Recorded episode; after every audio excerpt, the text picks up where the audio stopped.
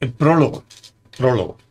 En los remotos e inexplorados confines del arcaico extremo occidental de la espiral de la galaxia brilla un pequeño y despreciable sol amarillento.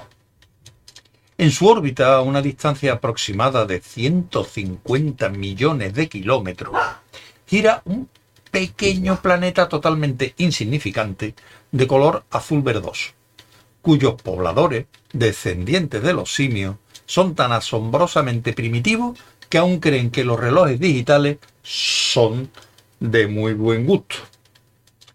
Ese planeta tiene, o mejor dicho, tenía el problema siguiente. La mayoría de sus habitantes eran desdichados durante casi todo el tiempo. Muchas soluciones se sugirieron para tal problema, pero la mayor parte de ellas se referían principalmente a los movimientos de unos papelitos verdes. Cosa extraña, ya que los papelitos verdes no eran precisamente quienes se sentían desdichados. De manera que persistió el problema. Muchos eran mezquinos y la mayoría se sentían desgraciados, incluso aquellos que poseían relojes digitales cada vez eran más los que pensaban que, en primer lugar, habían cometido un grave error al bajar de los árboles. Y algunos afirmaban que lo de los árboles había sido una equivocación y que casi nadie debería haber salido de los océanos. Y entonces, un jueves, casi dos mil años después de que clavaran a un hombre a un árbol por decir que, para variar, sería estupendo portarse bien con los demás, una muchacha sentada sola en un pequeño bar de Wood comprendió de pronto que había ido mal hasta entonces y supo por fin cómo el mundo podría convertirse en un lugar agradable y feliz. Esta vez era cierto, daría resultado y no habría que clavar a nadie en ningún sitio. Lamentablemente, sin embargo, antes de que pudiera llegar a un teléfono para contárselo a alguien, la Tierra fue súbitamente demolida para dar paso a una nueva vía de circunvalación hiperespacial. Y así se perdió la idea, al parecer para siempre. Esta es la historia de la muchacha.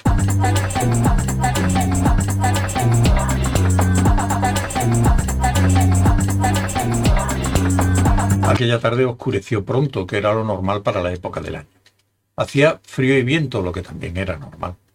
Empezó a llover, cosa que no era especialmente normal. Aterrizó una nave espacial, y eso no lo era. En los alrededores no había nadie para verlo, salvo algunos cuadrúpedos espectacularmente estúpidos que no tenían la menor idea de cómo interpretarlo, de que si tenían que tomárselo de algún modo o comérselo o qué. Así que hicieron lo de siempre, salir corriendo y tratar de ocultarse los unos debajo de los otros, cosa que nunca salía bien. La nave descendió con suavidad de las nubes, como apoyada en un rayo de luz. Desde lejos, apenas habría reparado en ella entre los relámpagos y las nubes de tormenta, pero vista de cerca resultaba extrañamente bella. Una nave gris, de forma elegante y muy pequeña. Desde luego, nunca se tiene la menor idea del tamaño o de la forma que las distintas especies llegan a tener, pero si se considerasen los resultados del último informe sobre el censo de la galaxia central como una guía precisa de promedios estadísticos, la capacidad de la nave probablemente se calcularía en unas seis personas. Y se estaría en lo cierto. De todos modos, es probable que lo hubiesen adivinado. El informe del censo, como tantas otras encuestas por el estilo, habría costado un enorme montón de dinero y a nadie le dijo nada que no supiera ya, salvo que cada individuo de la galaxia tenía 2,4 piernas y poseía una hiena. Dado que, evidentemente, eso no es cierto, todo el asunto quedó descartado al final.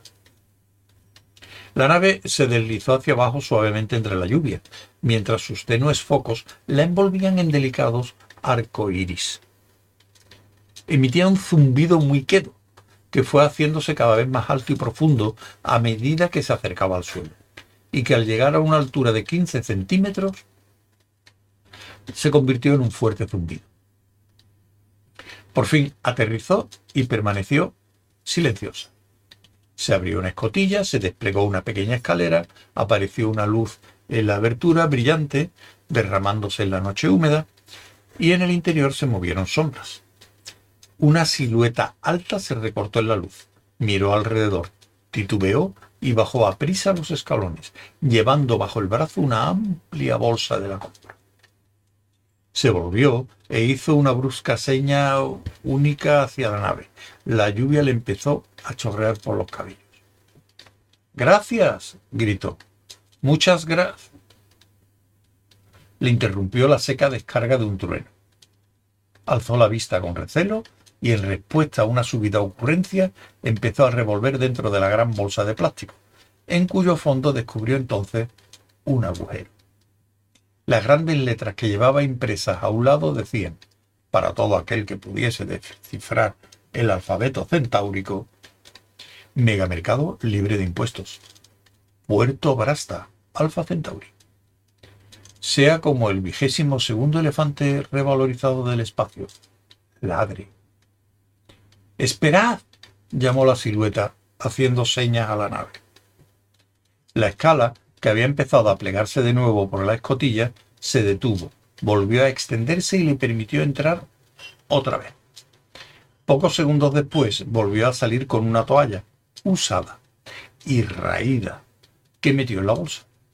Se despidió de nuevo con la mano, se puso la bolsa bajo el brazo y echó a correr para refugiarse bajo unos árboles mientras, a su espalda, la nave ya iniciaba la ascensión. Un relámpago fulguró en el cielo, y la figura se detuvo un momento para seguir luego la marcha, deprisa, reconsiderando el camino para mantenerse apartada de los árboles. Se movía con rapidez, resbalando aquí y allá, encorvado para protegerse de la lluvia, que ahora caía con creciente intensidad como arrojada del cielo. Sus pies chapoteaban por el barro. El trueno retumbaba en las montañas. Inútilmente se limpió la lluvia de la cara y siguió avanzando a trompicones. Más luces. Esta vez no eran relámpagos, sino luces más tenues y difusas que barrían lentamente el horizonte y desaparecían.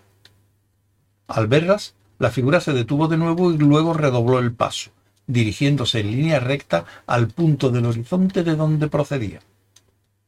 Pero entonces el terreno empezó a hacerse más pendiente, empinándose hacia arriba, y al cabo de 200 o 300 metros terminaba en un obstáculo.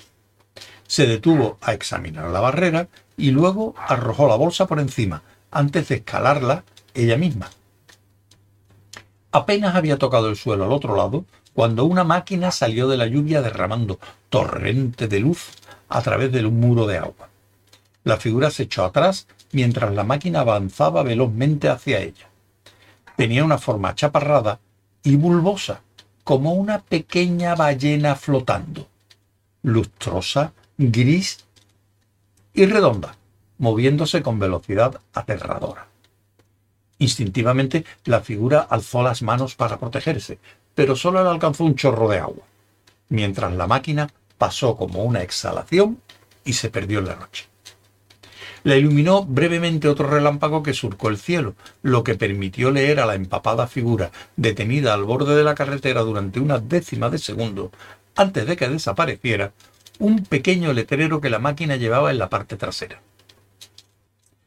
Ante el aparente incrédulo asombro de la figura, el letrero decía, mi otro coche también es un Porsche.